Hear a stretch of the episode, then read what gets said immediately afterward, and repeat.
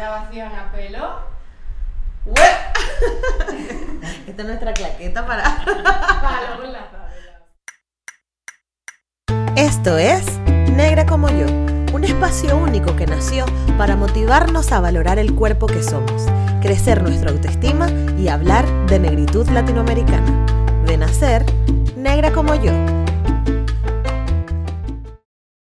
Bueno, hoy estoy demasiado feliz de este episodio porque tengo conmigo a Esther y a Elizabeth de Apelo. ¡Bienvenidas! Gracias.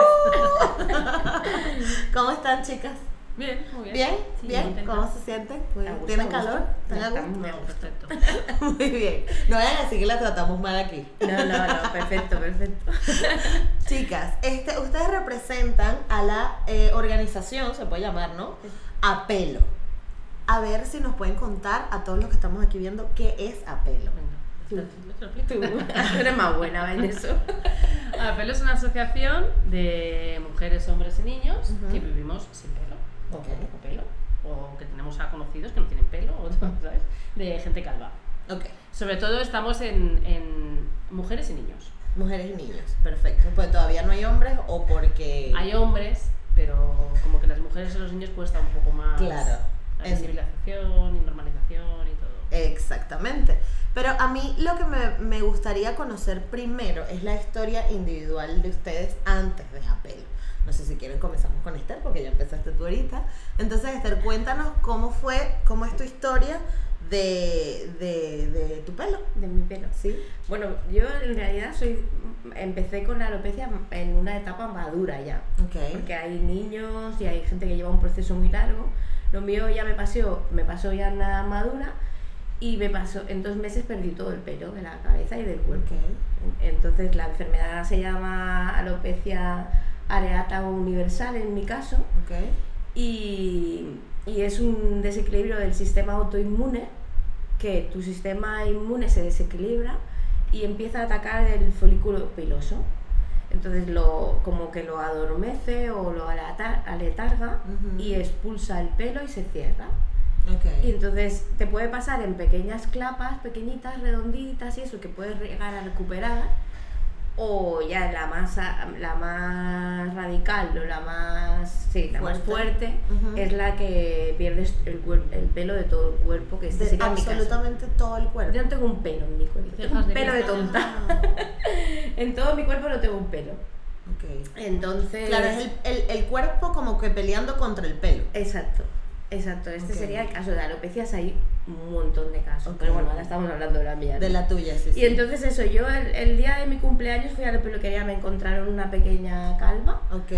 y eso era en mayo y el 4 de agosto me quedaban cuatro pelos que me los rapé y ya nunca más volví a ver el pelo de esto hace cuatro años, ahora. Entonces el proceso es el, el shock, ¿no? Primero es el Exacto. shock más bestia de, de- primero es que, que saber qué te está pasando y qué, qué, qué pasa con tu cuerpo y qué está pasando y por qué estás perdiendo el pelo. Luego es el por qué ese de decir, ¿qué me, ¿por qué, por qué, por qué, por qué, por qué? Claro. Y luego ya es decir, bueno, pues esto para qué me va a servir. ¿no? Exacto. Yo siempre digo estas tres frases porque, porque es un poco el, el resumen de mi proceso, ¿no? Exacto. Y que además pasar por primero el proceso de entender qué es lo que pasa, luego Claro. preguntarnos, coño, ¿por qué a mí y tal, no? Y todo esto. Y luego, lo- lo, mayor, lo, o sea, lo, el- lo mejor y lo definitivo es la aceptación. O sea, en el momento que tú aceptas, eh, pero es lo que hablábamos, ¿no? No solo la calvicie, te aceptas a ti misma y lo que te está pasando y te miras al espejo y te aceptas, ahí es cuando empiezas a tirar adelante. Exactamente. Es así. Es así.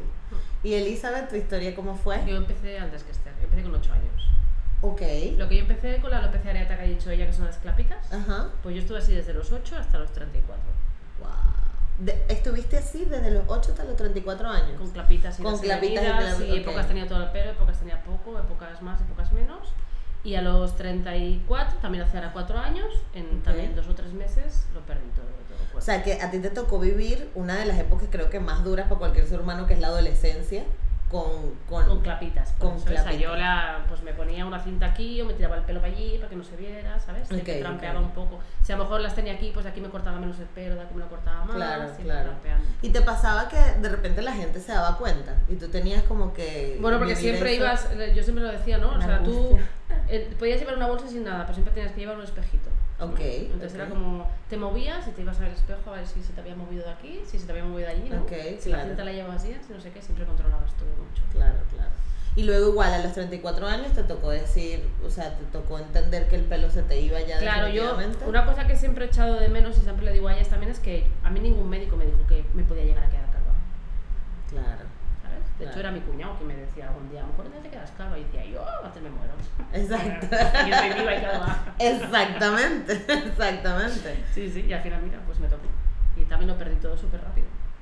Ya, ya, ya. ¿Y cómo, o sea, cómo se siente eso en, en, en el día a día? Porque obviamente ahora estamos aquí, ya ustedes obviamente han hecho un trabajo psicológico y emocional fuerte, tienen además apelo que donde se sienten apoyados y eso es- creo que es de las Muy cosas más importante. importantes que hay. Pero ese momento cuando te sientes como que solita, porque es que los jodidos de estas circunstancias, ¿no? O sea, y yo no, no me quiero poner como en el mismo lugar, pero yo, por ejemplo, como mujer negra, afro, latina, tal, inmigrante, además en España, etcétera, es como que no tienes representación de ningún tipo, no te ves reflejada en ningún, en ningún lado. Entonces, pasas toda la vida creyendo que estás mal, ¿no? Y que hay algo mal en ti.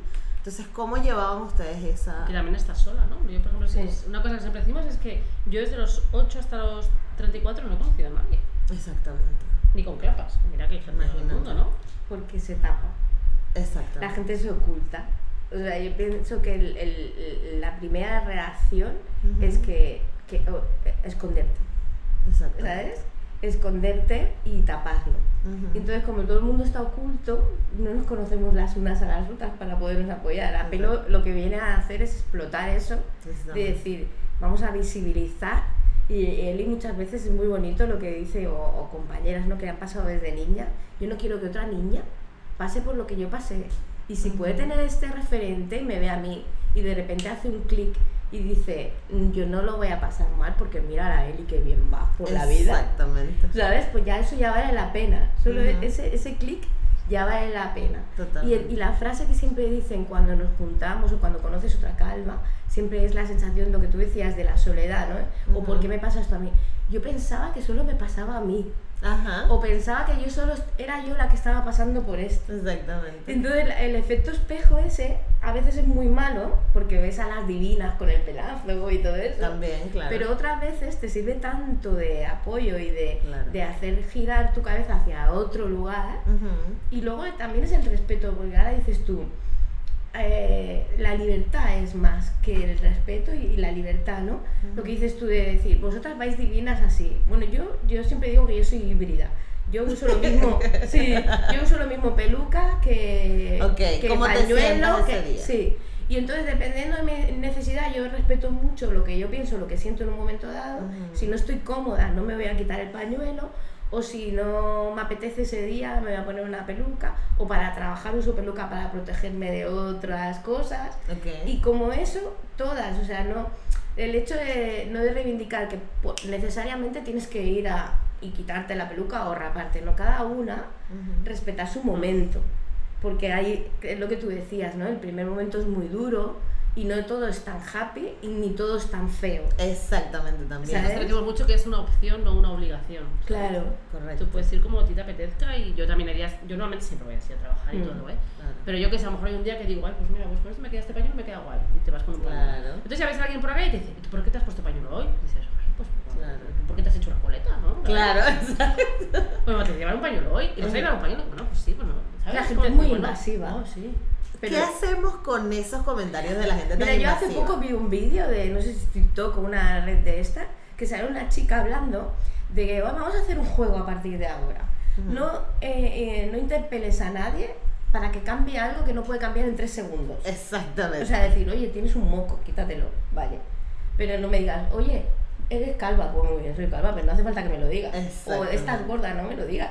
¿Sabes? Exacto. No me lo digas porque es, es algo que yo no puedo cambiar en tres segundos, ¿vale? Exacto. Entonces, si vas a interpelar a alguien, tienes esto, se te ve esto, lo- algo que pueda cambiar en tres en segundos. tres segundos. Así. Pero lo que no pueda cambiar en tres segundos no hace falta que lo digas. Exactamente. Porque esa persona tiene espejo y no hace falta que le digas nada Y lo sabe. y estás siendo invasiva, no sabes en qué momento vas a, a- estás tocando a lo mejor una tecla muy sensible de esa persona. Y Exactamente. además es depende Es lo que día, te hablaba yo de- de otros, depende, ¿sabes? Es Claro. que digas... Tú no sabes con qué te vas a encontrar, ¿sabes? A lo mejor es la persona más feliz del mundo y tú te la encuentras el mal día, Claro. ¿sabes? Y le Claro. cagas el día, aparte. Es lo que te decía del respeto, del respeto y de la libertad. O sea, en el momento que tú respetas y tienes Ujú. la el otro tiene la libertad de, que, de ir como quiera, ¿vale?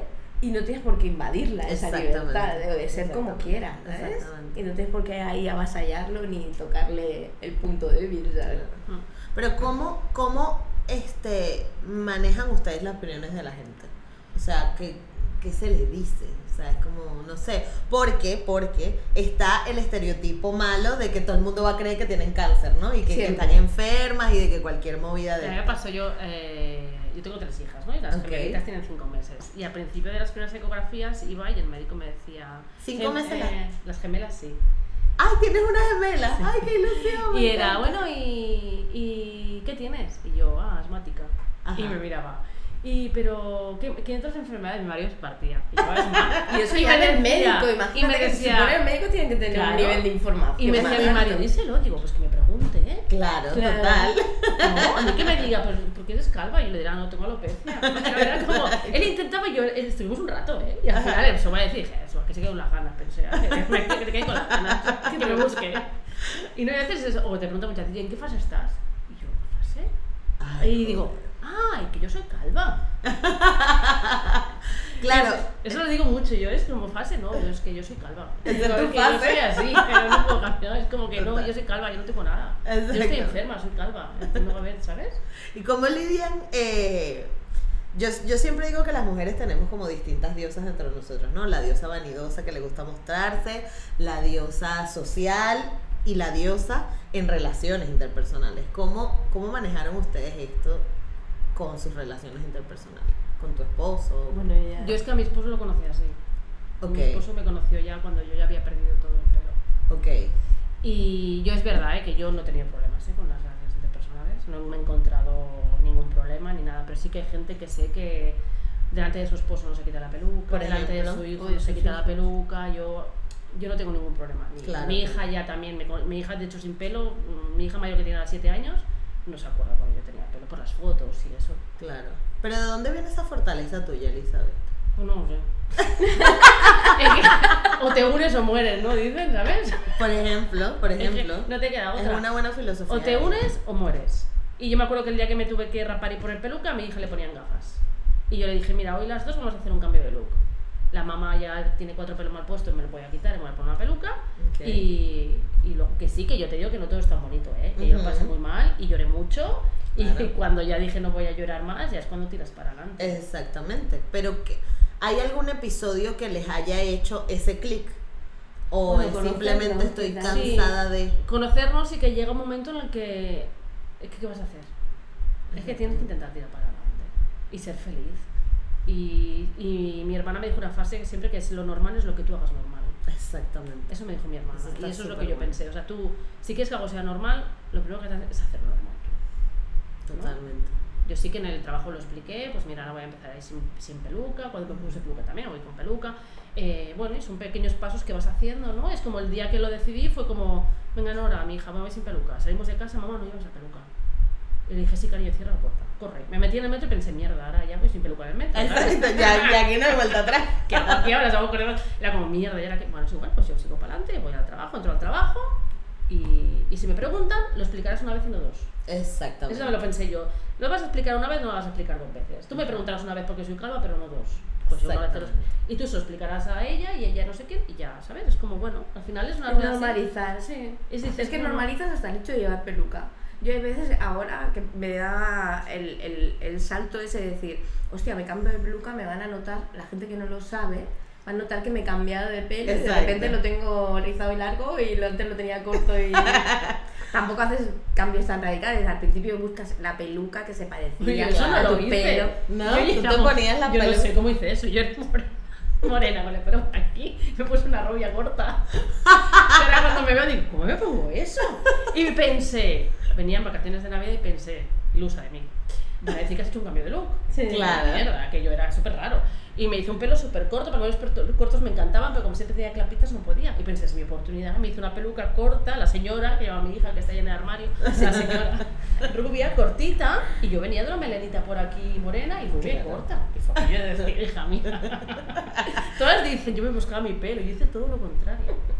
O sea, intentabas como que, en tu caso, buscabas un pelo que se parecía al Claro, que porque tú... lo que, lo que hablábamos antes, tú lo que buscas es tapar, Pasar que desapercibido. Ajá. nadie se entere. Ok, ¿Sabes? Claro. Y es muy importante, o sea, en el momento que tú empiezas, lo que dices tú, en qué momento, qué, qué- cuando tú fortaleces lo que dices tú del trabajo personal, ¿no? Ajá. cuando tú fortaleces tu interior, es cuando eres capaz de dar muchos pasos y de normalizar.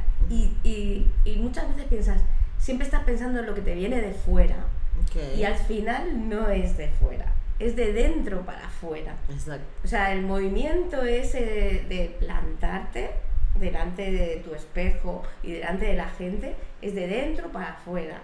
Porque para, de fuera para adentro tú eso no lo puedes controlar. Puedes recibir ítems súper positivos Exacto. que normalmente cuando ya te lanzas lo que recibes es más positivo que Ah, negativo. que negativo, Y te sorprende muchísimo, ¿eh?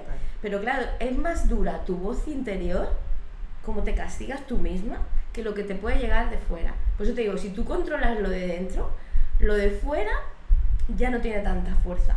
Totalmente. Porque además es algo que tú no puedes controlar. Lo que te va a venir de fuera no lo puedes controlar. Exactamente. Pero si tú estás bien plantada, ¿sabes? Sí, y estás sí. allá enraizada y empoderada, ¿no? Que es la Claro. frase ahora de moda, es más difícil que de fuera te puedan desequilibrar. Desequilibrar. Espera que es difícil llegar ahí también. Es Claro, o sea, difícil. total. Ese es el trabajo. Ese es, ese y es el trabajo. es trabajo diario, ¿eh? Porque yo hay días que te miras. Pero para esto y "Joder, para ¿no?". todo.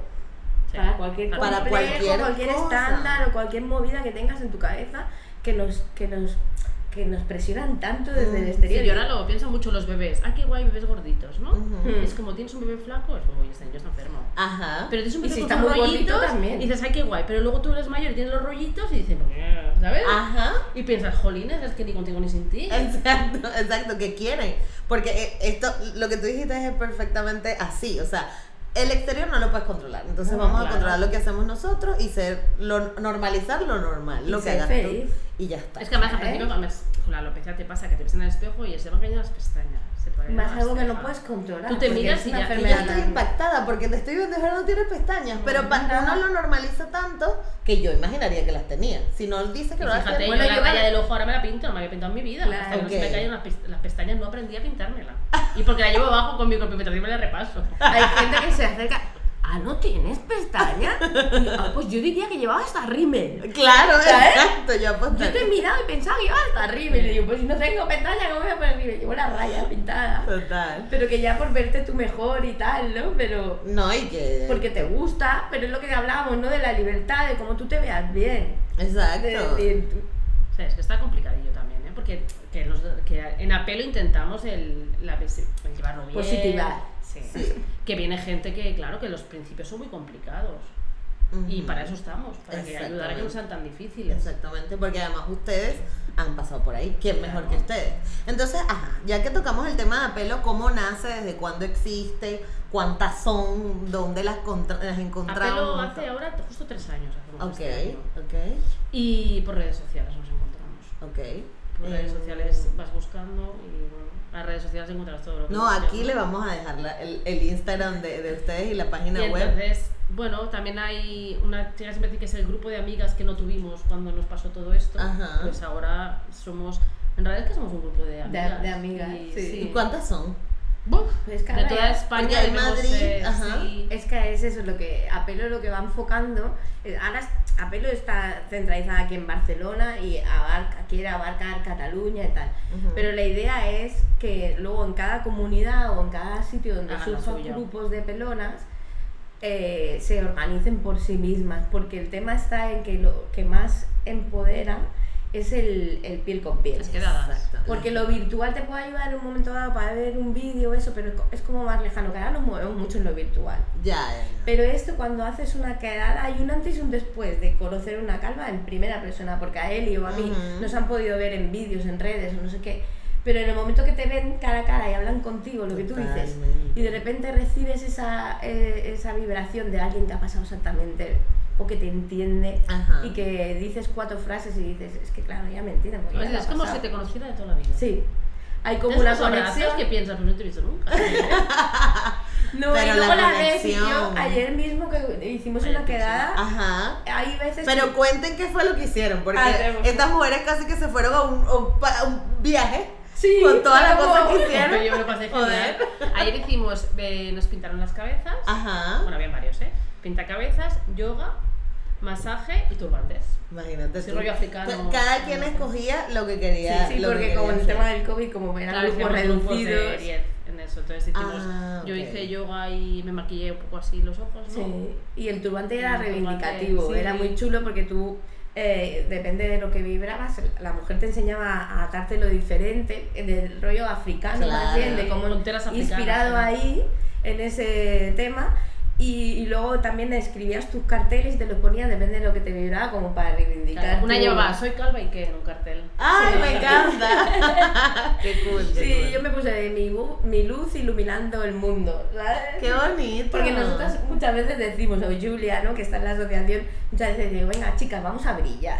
Ok, Porque claro, si algo tiene una calva es que brilla. Eso sí. Eso sí te tiene en la seguro. Y se nos ve, si vamos por la calle y por lo general, si nos Ah. juntamos muchas, hay miradas, lo que hablamos, ¿no? Pero si somos más, pues aún miran más, como diciendo, ¿de dónde han salido estas? Pero a mí me encanta, ¿no les pasa que entonces van todas juntas y es como, Es- mira, es, no. que ahí es cuando, es lo que te digo, pero es que ayer encima íbamos semi disfrazadas entre pintura, Claro. turbantes, y hubo un momento que digo, hoy nos miran y nos hablan más que nunca. Y, me- y le Y digo, me pero tú te has visto. "Tú Me te has- dice- Me dice, es que hoy, ¿por qué nos miran tanto? Y yo la miro y digo, pero tú te has visto. Iba toda la cara, bueno, iba súper. Era carnaval, Sí, iba pasada, el turbante, los ojos al conjunto. Y digo, pero tú te has mirado en un espejo. ¿Cómo no te van a mirar? Es que. Pero fue muy bueno porque había una chica que había venido con peluca, ¿El la qué? María, había Ah, venido con peluca en el fue. tren. Y entonces se pintó la cabeza y dice, ay, ahora me da mucha pena taparme con la peluca. Y se fue a pintar la Y cabeza es sin, tu sin peluca y oportunidad para esa salida del armario que todas hemos dado nuestros pasitos, lo que te- antes de, de correr tienes que dar, Dar pasitos, pasitos, Claro, ¿no? cada uno su ritmo. Y, y, entonces, y nunca presionamos a nadie ni nada, es lo que te hablaba, es escucharte a ti misma, respetarte sobre todo, ¿no?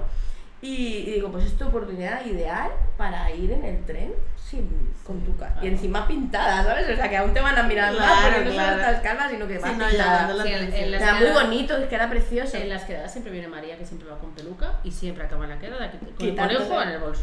Con el conejo en el bolso.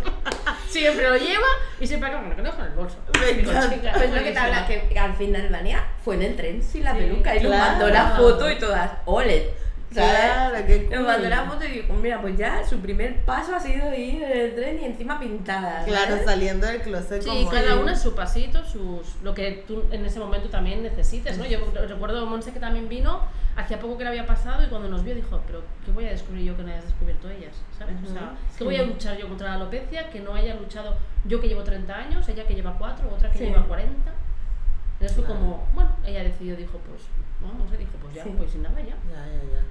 Ahora bien, ¿qué tan común es la alopecia en, Más en de la sociedad? Eso, eso era algo que quería saber. Mucho más. de lo que piensas. Más de lo que te piensas. Hasta Está mucho, piedra salen cuatro. sí, está mucho, Ajá, ajá. sí, está mucho más aceptada la masculina. Ajá, Pero obvio. años atrás los hombres se ponían peluquín y tenían, llevaban muy mal el hecho de, ser calvo. Y ellos han dado ese paso antes. Lo que Donald la- Trump. Bueno, que lo no se quita el bisoñé. Exacto. Bueno, bueno, pero hay muchos que van a hacerse la, los implantes. los implantes. ¿Sabes que yo fui para Estambul el año pasado? Es verdad. Y el avión venía así, Con de gente con esa. parche en la cabeza de Claro. haciéndose los implantes. Pero esto funciona.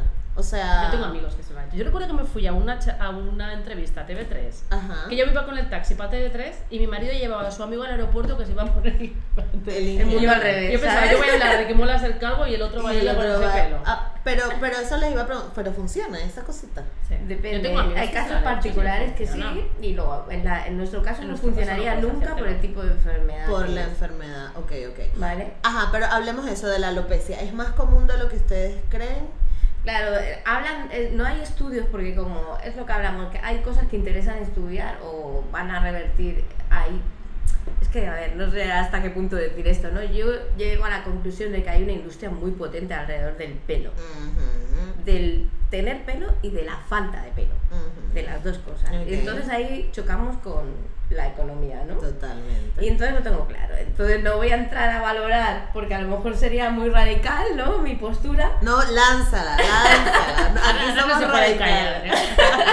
No, pero es lo que tú dices, el tema de los implantes, sí, pero no es para todo el mundo, que no te engañes. Exactamente. ¿vale? De los tratamientos, hay tratamientos que funcionan. A día de hoy, y a, en alopecia UK en, esta, en este mes, este mes es el mes que se reivindica la o Septiembre. se visibiliza la alopecia, es el Ah, mes de qué septiembre. cool. Sí. ¿Y hay un día en especial? El primer sábado de agosto. El primer sábado de agosto. Es el día de la alopecia. Ok. Se eligió todo- como tal, ¿no? Sí, Pero bueno, la- al calvas vivimos todos los días. Claro, Eso de los días es un Todos, los días, todos los días son nuestro día. Son nuestro día, como el día de la madre. Claro, te levantas y te miras al espejo y, Y es en tu tu día.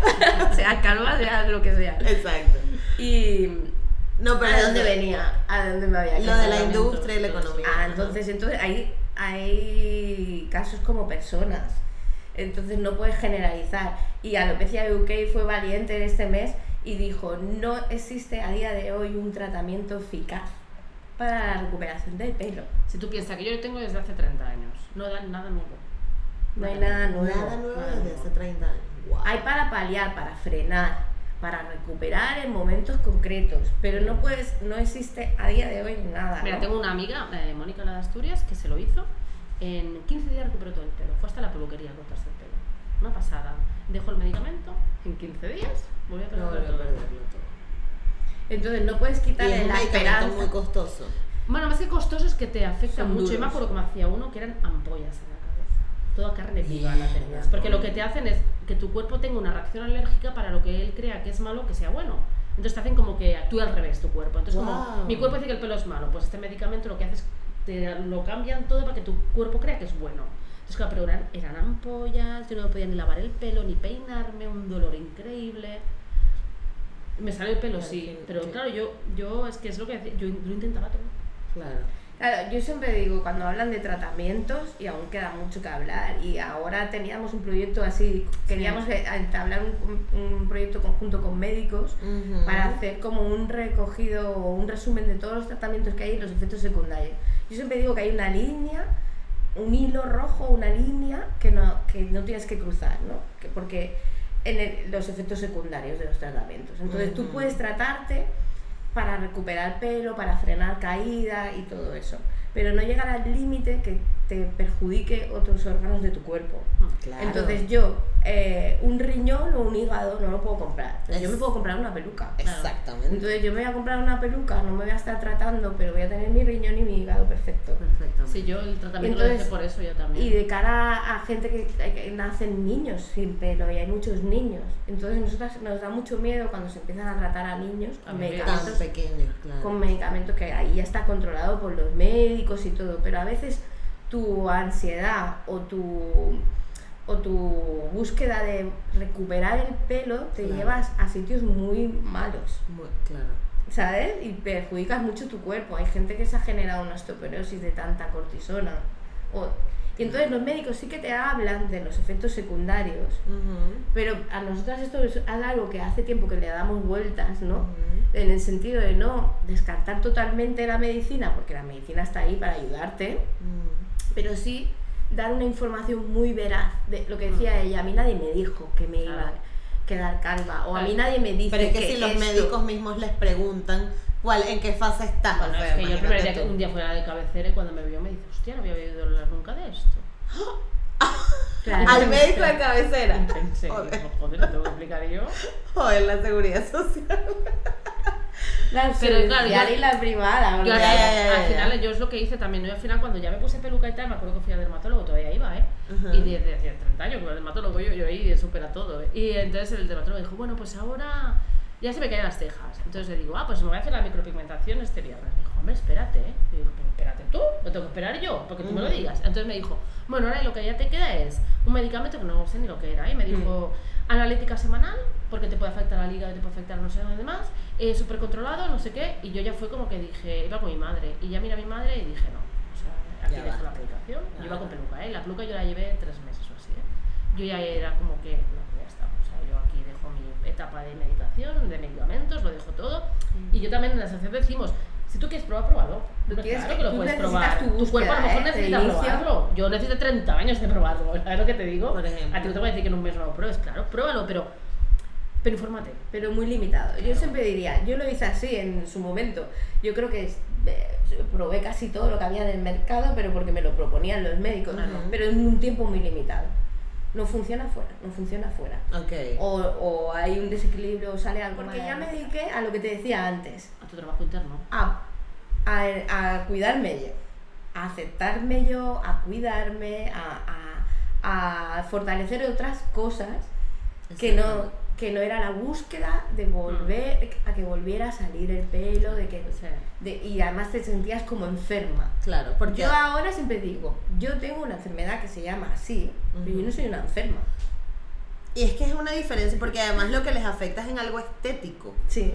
No es, y eso eso me da curiosidad y se los quería preguntar. ¿Hay algo interno que además genere la alopecia areata? O sea, no más nada, no. A Puede ir ligado con más autoinmunes. Sí. Pero eso cualquier autoinmune te puede Claro. ligar con más autoinmunes. Y luego hay alopecias que son hormonales, entonces Sí. tienes otras cosas hormonales. Androgenética, la de los hombres, hay muchas mujeres que la tienen. Sí, la Mm, androgenética. Y entonces hay, hay, tienes otras cosas ligadas, pero no hay nada que, no sé cómo, que te limite No, corporalmente. no. Exacto, o sea, que, que, que digan que de repente no, mira, hay estudios de alopecia que afectan al corazón. A ver, no, Pues, lo único es que te digo, ¿no? eh, uno tener personal ahí, pues tiene más alergias. Ah, ¿no? no ok. tener pestañas, Se te secan los ojos. Se te secan los ojos y tienes que poner un. Ay, no se secan los un ojos. montón. Qué curioso. Y hay autoinmunes que van hermanadas, ¿no? Tienes, o tienes vitíligo, o tienes psoriasis, La o hay que- atópica, que me ha salido a mí hace poco también. Sí, entonces, pero eso no sabemos si es porque tienes eso o porque da la casualidad que por Que aleatoriamente a ti te ha Te ha tocado tocado. vivir una serie de coincidió. enfermedades, como el que tiene artrosis y tiene alopecia, o el que Exacto. Tiene... Yo Vale. siempre también digo que lo que a mí me hizo recordar el que no tengo alopecia es, eh, es esto, el, dejar de, de taparme cada día, el dejar de ponerme cada día un liquidito, tomarme unas pastillas. A mí Sí. eso es lo que me, me ayudó a dejar de pensar en ello. Es que es muy curioso fuerte. que me levanto cada día, me veo calva y no pienso soy calva. Exacto. ¿no? Antes era, me peinaba los pelos, el líquido, no sé qué, las pastillas. Eso es lo que a mí cada día me recordaba que, que era un rollo Ese- y que era una mierda. Es verdad. Sí. Y esto ya es como que, pues sí, pues así. Claro, claro, es que, es que es muy fuerte, ¿no? Lo de, lo de- o sea, tu solución era tu martirio al mismo Sí. tiempo, porque era lo que te recordaba todo Porque el no te rato. mata, te hace más fuerte, ¿no? Exactamente. Pero sí, yo muchas veces cuando a- esto de salir así o de que nos entrevisten o tal, yo decía, "Ma, qué, qué incongruencia tan grande, ¿no? Porque la, la misma cosa que en su momento yo quería desaparecer Mm, No que nadie lo del mundo, no quería que nadie me viera y me escondía en mi casa y no quería saber nada, ni, me, ni quería relacionarme con nadie y no me quería nada, es lo que ahora me motiva Total. a salir y estar aquí hablando contigo y que ahora me saques por donde sea, lo que sea, por el hecho de decir, no, pues mira, si de algo esto tiene que servir a alguien, Ajá. ¿sabes? De repente lo que te motivaba para ocultarte es lo que te motiva para exponerte. Además que una persona que, ¿sabes? De no sé cuánta gente lo ve, una que lo vea y diga, hostia, pues no soy la única. Totalmente. Además, Mira que que- se me paran los pelos. Porque es que además, ojalá hubiera existido en la época que ustedes Sí. estaban en la enfermedad una Esther Yo, y una ejemplo, Elizabeth. para mis padres también, porque los padres tampoco Para no la es familia, el- entorno. claro. Sí, es todo.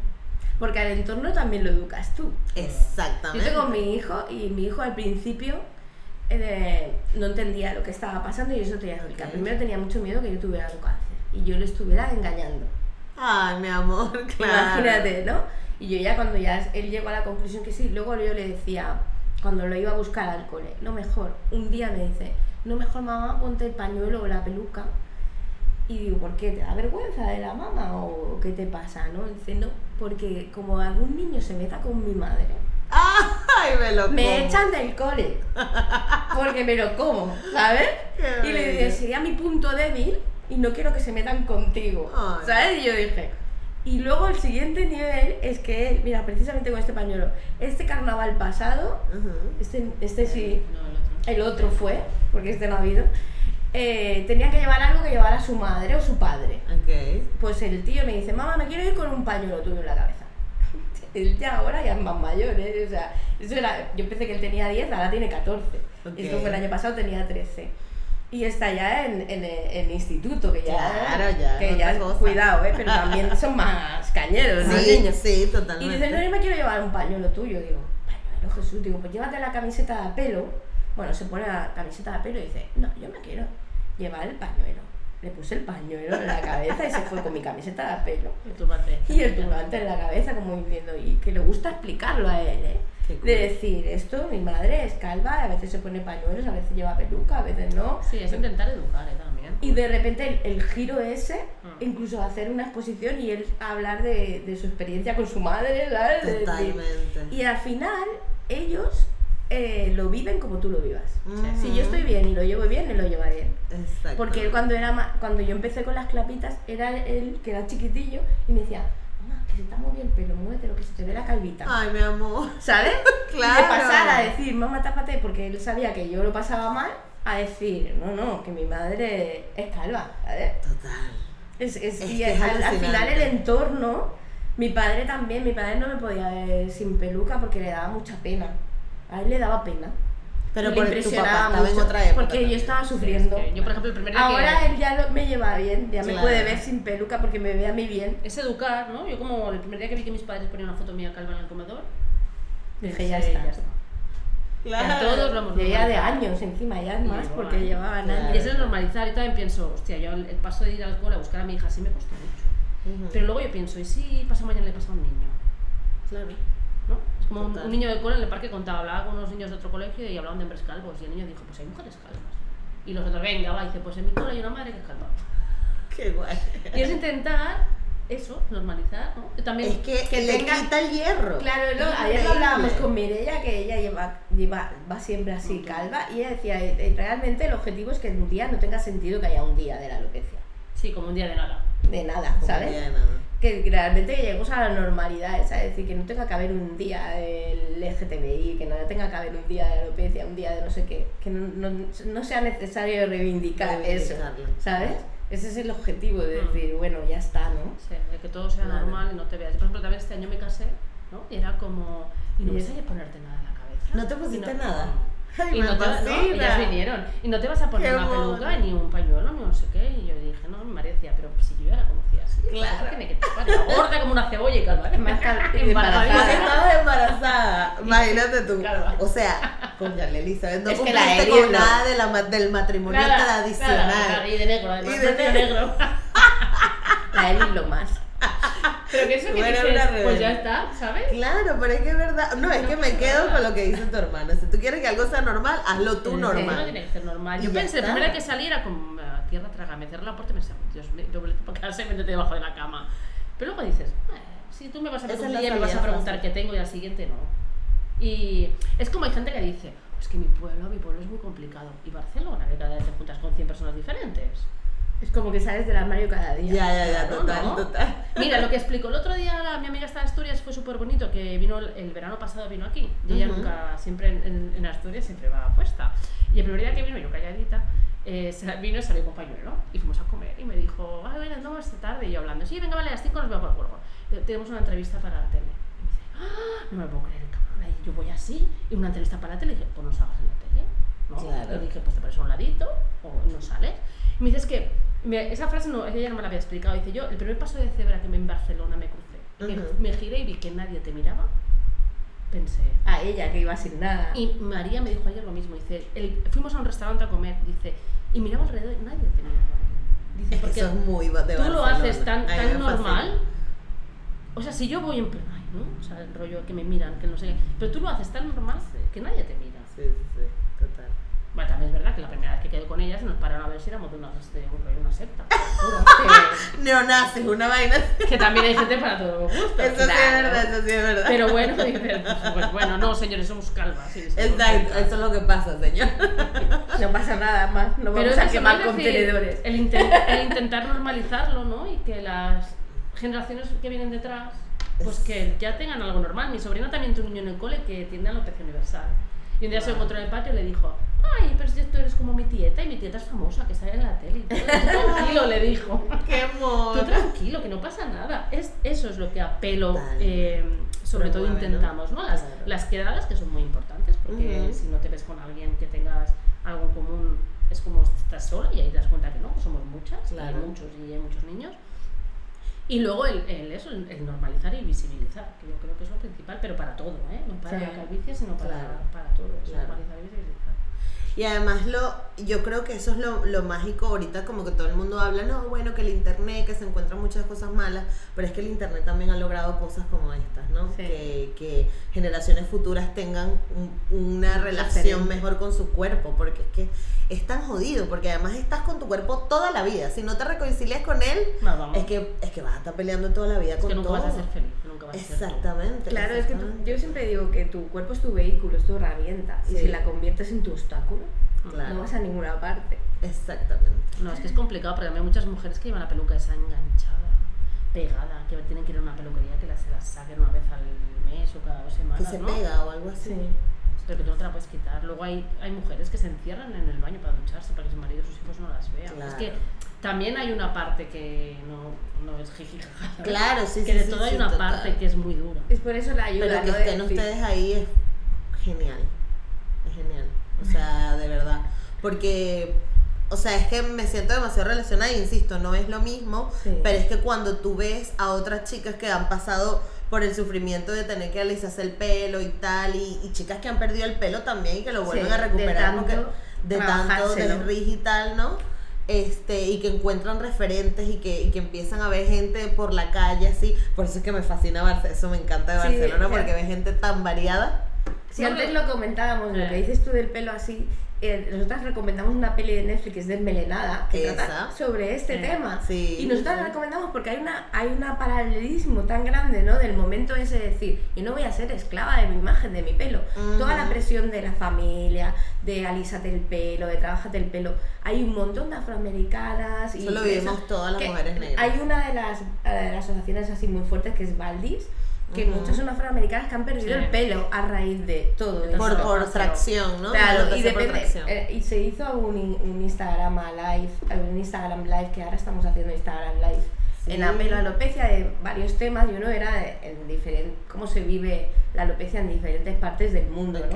Pero en el mundo latino también la alopecia, la importancia que se da al pelo no, también cada cada cada sociedad lo que sea le da una importancia al pelo diferente. Sí, sí, sí, sí, sí. Eh, sí que es verdad, sí, ¿no? Pero es que al final acabas perdiendo el pelo de tanto querer tener un pelo en concreto. Perfecto, claro, es que, es que sí, o sea, hay mujeres negras que tienen tres mechitas de pelo y yo digo, pero, pero, o sea, si vas a tener eso, ¿para qué? Ocultan ¿Sabes? su propio pelo, Ocultan su propio pelo porque simulando se trenza. otros, son especialistas Ajá. en pelucas. Increíble. O sea, a la hora de ponerse pañuelos y buscar pelucas, el mundo este del pelo afro que tú dices, Sí. es un referente. Sí, sí, sí, muchas veces lo seguimos. Ayer Total. mismo el taller de turbantes era con Ujú. telas africanas y tal. Y realmente es eso porque ocultan su pelo real. Pero es porque nos han enseñado toda Eso la es, vida claro. a ocultar el es- pelo porque nuestro pelo está mal. Claro, es la dictadura de la imagen que hablábamos antes, de los estándares, ¿sabes? Y encima a la mujer más. Por eso decíamos nosotras que como que protegemos o acompañamos más mujeres y niños porque hay más trabajo que hacer. Ajá. Sí, sobre ahí ese los tema. hombres lo tienen más fácil, porque bueno, un señor, un hombre calvo no es tan Claro, ¿no? claro. Es que hay hombres que lo pasan Y mal, mucho. muy mal, porque claro, es que es una, al fin y al cabo es una pérdida y vas en contra de la imagen Ajá. estándar de la sociedad. Yo del Instagram Live este que ha hecho ahora Esther, el, salió ya la chica que lo hacía que dijo, ella vive en Londres. Y decía, yo las primeras veces que conocí un grupo así de chicas, eso me encantó, de chicas así con alopecia van en un bar. Ujú. Y allí es tan normal ya, ¿no? Que era como que Claro. llegué al bar y de repente llegó una, ¡ay, qué calor! Y dice, pum, se quitó la peluca, pum, y la dejó encima de la mesa. Y dice, yo me quedé que dije, no me puedo creer que haya hecho eso, ¿sabes? Y dice, y nadie hizo nada. Claro. Y no pasa nada. Y es como no mi pasa amiga, estas tres que estábamos en un bar. ¿Qué calor? Pues quítatela. Pues cómo la voy a quitar. Digo, pues ya estoy yo calva, ¿qué te van a decir a ti? Ya te vieron a ti, ya para No qué. pasa nada. Y hizo así, se la metió en el bolso. Y dice, pues nadie me ha mirado.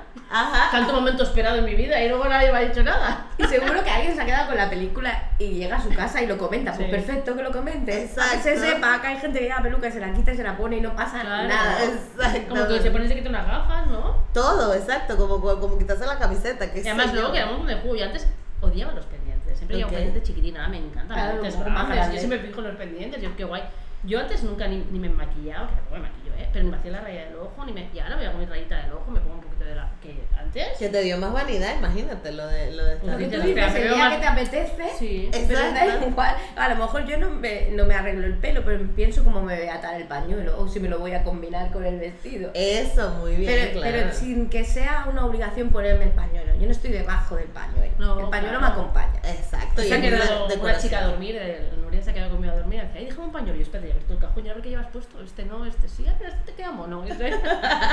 Claro, ya se convierte en un accesorio. Claro. Chicas, ¿y hacia dónde va a pelo? O sea, ¿cómo, cómo se proyectan? ¿Cuáles son los objetivos futuros? Al infinito, ¿no? Sí, pero además es que ha sido todo como muy exponencial. ¿Sabes? Claro. Lo que tú hablabas de las redes. Ujú. hay, hay- hay- antes me comentaba ella, una mujer que tiene una asociación de otro tipo, y cómo lo hacéis sin apelo. Y bueno, realmente lo que ha pasado contigo y eso, muchas veces nos llaman a nosotras. Ujú. Nos llaman a nosotros y sobre eso nosotras vamos funcionando. Somos una asociación sin ánimo de lucro, sin una organización muy grande detrás ni nada. Y entonces vamos un poco sobre lo que va surgiendo. Claro, Claro. Nuestra base es acompañar y las quedadas, es lo que te digo, es lo que más eh, cuidamos. Grupos de Claro. WhatsApp tenemos que ayudar mucho, ¿no? Y por ejemplo, Claro. me pasó una vez una mujer que contactó y tardé en contestarla un día, porque bueno, tenemos vida. Pues se puso como una fiera. Y le dije, bueno señora, o sea, es que yo tengo mi familia, mi lo que trabajo, detrás, apelo, claro. no sé, pues puede tardar 24, soy humana. Claro, Oye, claro. porque no quiso ni meterse en el grupo y nada, porque se cabreó, porque no- yo pensé, bueno, a ver, que tampoco, a ver, que podemos tardar. Yo intento contestar al momento, porque yo sé lo que es estar así, Claro, Pero es verdad, somos un grupo pequeñito, en realidad es que nos llevamos no somos mucho y tenemos nuestra vida, nuestro trabajo, nuestro todo. Y también nuestras ganas de estar cansadas. De relajadas, tranquila, claro, o de no ver el móvil, claro, hombre. Pero más allá de eso, es, es- es eso, el objetivo final es lo que hablamos, ¿no? Que con la visibilización Total. se llegue a la normalización. De Exacto. decir, ¿no? De cuanto más visibilizas una, una realidad, le empiezas a, le das, ya quitas esa extrañeza alrededor. Pero más que en el colectivo en general, que ayuda para que la gente no lo vea tan raro y, y para que es para que la persona individual, cuando tenga que dar el paso, no, no lo pase tan mal, ¿sabes? El acompañamiento es, es eso, ¿no? De, de decir, bueno, tú puedes hacer lo que quieras y además no tengas miedo o lo que sea, o prepárate, pero no pienses tanto en tu voz interna de que te está limitando más Claro, de lo que te vas a encontrar fuera. Pero cuanta más información hay sobre el tema, porque ayuda. siempre hay un mogollón de preguntas. Totalmente. Hay un montón de preguntas alrededor. A mí no me importa que me, a mí me, si me insultas y eso no, no lo voy a llevar bien, ¿no? Lógicamente. Pero si me preguntas, siempre y cuando me preguntes con respeto, hasta lo vea, porque es que al final somos referentes de la información. Si no te informo yo de lo que me pasa, Exacto. ¿quién te va a informar? decir? No, Total. Es que es así. Incluso yo tengo una compañera que pasó por cáncer de mama en dos ocasiones y ella me decía, yo te admiro porque yo pasé por la pérdida de pelo pasando una enfermedad muy jodida y me preocupaba más el pelo Es que hay mucha mujer que le pasa. que la enfermedad, Hay muchas mujeres que le ¿sabes? pasa Y ella me ve y le digo, pero ¿qué me vas a contar tú a mí? Pero que tú has pasado un cáncer, que lo mío no tiene nada que ver con lo tuyo. Claro. Esto, lo mío es poco al lado de lo tuyo. Pues para ella es como mucho. Era. Imagínate el, el clic ese de, de- de decir la importancia que le llegamos a dar a algo estético. Bueno, si es que el cabello es como súper femenino, ¿no? El peinado. La feminidad. Claro, eso era lo que les iba a decir, porque, o sea, tú ves, por ejemplo, las escenas de amor o la escena donde la princesa es el pelo ondeando, o sea, siempre es como Sí. que se le hace demasiada oda al, al pelo, y es como que no, o sea, puedo ser perfectamente femenina y mujer sin tener un pelo. Sí. Ninguno. Ni uno. Ni uno además. No, yo quedé impactada con lo de las pestañas, te lo juro. Yo fui al médico y me dice, es que ni en las orejas, me dice. Claro.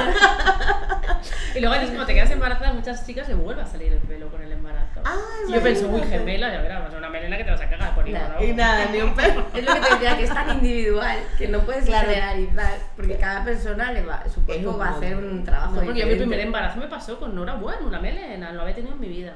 Un brillo. Y yo como este pensé, vienen dos, los a cagar, ¿sabes? Voy a ser. Rapunzel, ¿qué va? Es que también, ahora estaba pensando yo que cuando realmente cuando conoces gente calva también te Ujú. impacta, ¿eh? Porque si tú no tienes esa información piensas, hostia, entonces no me vas a ir el pelo de verdad. Ya, eso también es jodido. ¿eh? ¿Sabes? Hay gente que a lo mejor ahora nos ve y está en la búsqueda de recuperar el pelo y de Ajá. repente te ve y explica, explicas la historia Claro. o dices el tratamiento no me funcionó y es un golpe muy fuerte. Muy fuerte, total. ¿Sabes? Y entonces el impacto es ese, ¿no? Pero luego el siguiente es el, es el trabajo que hacemos desde apelo, ¿no? De decir, bueno, ¿y si no te sale qué? Exactamente. La vida sigue, ¿sabes? Como ayer la compañera, ¿no? Que se puso, somos calvas y qué. ¿Y qué? ¿Sabes? Es Total. decir, pues y si, y si no me sale, ¿qué? Pues la vida sigue. No, y que además ¿Sabes? la importancia del ser humano es lo que está dentro, ¿no? Lo, lo, lo buena persona que sea. Porque entonces luego te encuentras gente con una gran venena y una persona de mierda. Entonces, de Sí. que no me sirves para la sociedad. Con tu pelo no me sirve. ¿Tienes calva? Pues te lo tengo Calva a lo mejor sí. Y hay calvas de todo tipo, buenas Y y, malas exacto, también. eso también, eso Sí, también, es verdad. que es verdad, es que eso es un poco ahí. Es que es el tema de generalizar y Ya, estandarizar. ya, es que total, son las total. putas etiquetas y Sí. los putos. es- Perdón por lo de. No, tú lánzala, tú y los lánzala. putos estándares. Ya, ya, ya. ¿Sabes? Y, y es que al final siempre acabamos cayendo ahí. Ahí, ajá. Ahí, sí, pam, sí. pam. Y hay tantas cosas que romper Sí. y que cambiar. Me parece complicado, pero yo la primera vez que conocí a gente sin pelo, te conocí a ti, a Mm. Mireia y a otro grupito más, y a mí me siento fatal aquello. Sí, lo que te Porque yo estaba al principio y fue como, Como a mí. madre mía, ¿solo me voy a rodear de calvas ahora? No, no, no. Ajá, te lo ajá. juro, ¿eh? Le dije a mi madre, no, no, porque a ver si ahora solo voy a estar con amigas calvas, no, no, no, no. Y hubo unos meses que dejé de, de buscar información y de contactar Sí. con, de verdad, necesité como mi, mi espacio de decir, bueno, sí, porque fue como, yo no quiero que mi vida sea alrededor de, ¿sabes? Y me- no sé, me sentó muy mal, porque yo era como que me acababa de poner la peluca, intentaba luchar que, que no, que yo no me quería quedar calva, y era como verlas y decir, no, esto no es lo que quiero en mi vida. Ujú. Y estuve unos meses así, que sí, que no, que no, que sí, y luego pues volví a arrancar y pensé, bueno, pues ya está. Ahora Ya ya, estamos. ya he- me he aceptado, ya he decidido que soy así y ya tengo que tirar. Que si me pasara otra vez a lo mejor no lo llevaría así, pues posiblemente. Claro. Pero- Bueno, ayer una chica decía que le estaba empezando a salir un poco y que tenía un terror horrible. De- volverá a caer. claro, de, de que no quería que le saliera. Guau. Porque de pensar que le saliera y se le podía volver a caer, no Claro, quería. claro. Que ahora ella estaba bien. Claro, ya que había ella logrado estaba todo. estabilizada, Claro. estaba a otro nivel, estaba estable. Y ahora de pensar que volvía a esa movida, Mm, ¿sabes? Y en duro. cambio hay gente que ya está en otra etapa, como Jasmine, ¿no? Que ahora le sale, ahora no le sale, ahora a veces se lo deja, a veces se lo rapa, ahora se lo ha teñido de platino lo poquito que le ha salido. ¿sabes? Y ya lo va gestionando de otra manera, ¿no? Claro, claro. Pero realmente es que es un. Es, es, es que en la vida, tía. ¿Qué decir? Es que en la vida, la vida la tienes que ir enfrentando cada día. Cada día tienes una sorpresa buena o mala. Exacto. Y la tienes que vivir. Y hay que ir apañándose, es verdad. Es verdad. Yo creo que con esta frase tan espectacular, este, es que es la vida, tía. Así, así se llamará el episodio. No, pero me encantó de verdad conocerlas, muchachas. O sea, son lo máximo. Carmen y yo estamos aquí así patitiesas con todas las cosas que nos han dicho porque, porque eso, nos ayudan a todo lo que se ha quedado, mucho. ¿eh? Y todo lo que falta. No, es que yo, yo quiero ir por una quedada de esa porque eso debe ser chisme y chisme, me encanta. No, pero qué bonito la hermandad que han logrado y, y que, y que pueden estar ayudando a muchas más mujeres y a niños en, en Sí, todo fuimos este a proceso. quedada y el, Ajá. el hijo de mi pareja empezaba a ver a la gente y decía, ah, una Eli, otra Eli. ¡Ay, qué mono! Y yo no, ella es Esther, ah, otra Eli, como diciendo, ¿qué está Son pasando? como aquí?". ella. Claro, claro, Todas tú eres. Claro, no había visto tantas juntas. Exacto. Miren, ¿por dónde las pueden contactar? Digan las redes sociales ahí. Somos eh, Apelo a Alopecia ¿Ok? y en el Facebook y en el Instagram. Y por ahí que Twitter, pero no sé mucho. Twitter no sé, si- pero Facebook e Instagram En seguro. YouTube Está también en hay un canal ahora pequeñito que los directos de Instagram se están colgando ahora. Ok. Sí, Acaba sí, de sí, empezar sí. a andar, ¿eh? el Bueno, pero está bien. Yo creo que esto sale como de aquí a un mes, creo. Vale. Entonces da tiempo. Y que correo electrónico igual, apelo a alopecia arroba gmail. gmail.com. Bueno, gente, ya saben que pueden contactar con estas maravillosas mujeres y no hace falta que estén en España, ¿verdad? Ni en Barcelona, no, ni no, hay cualquier de parte del México, mundo. de cualquier sitio, sí, sí, de Colombia, de, Exactamente. sí, sí, sí. Eli tiene una vida, no es que les va a responder al minuto. Bueno, recuerden. claro. En margen de 24 horas. Exacto, denle un tiempo, que ya coma, que comparta con la familia. Que duerma. que duerma. Que se peine. Me encanta porque tienen la, la, la, como la potestad de hacer cualquier chiste. Pero si a mí ahora me da por ver vídeos de gente que se De peina y hace peinados. Y Ay, que no he hecho en mi vida esto. Y me entretengo un montón. A mí me encanta lo que te he dicho antes, que me gustaba tocar tu pelo. Así ya me "Ay". tocaron el pelo. A mí, me- a mí una vez mi hijo me vio viendo vídeos de esto y dice, no, es un poco más soca esto, Sí, y mamá". mi hija me dice, ¿por qué miras eso si no te puedes hacer nada? Digo, ay, pues porque me gusta. Claro. Y pienso, uy, qué faena. Y que menos mal que no tengo para, para no tener que hacer todo eso. Con lo rápido que me ducho yo. Sí, sí, de mi papá y sale fuera. Eso sí es verdad, chicas. Porque yo, o sea, paso dos horas, se lo pueden decir mi compañero de piso, en la ducha peina que te peina, pero bueno. Pero hay que acordarse que en verano hay que poner protección solar. Aquí. Eso es verdad. Bueno, tienen que verano, estar- invierno, primavera y todo. Tienen que cuidarse mucho la Y piel. en invierno te constipas.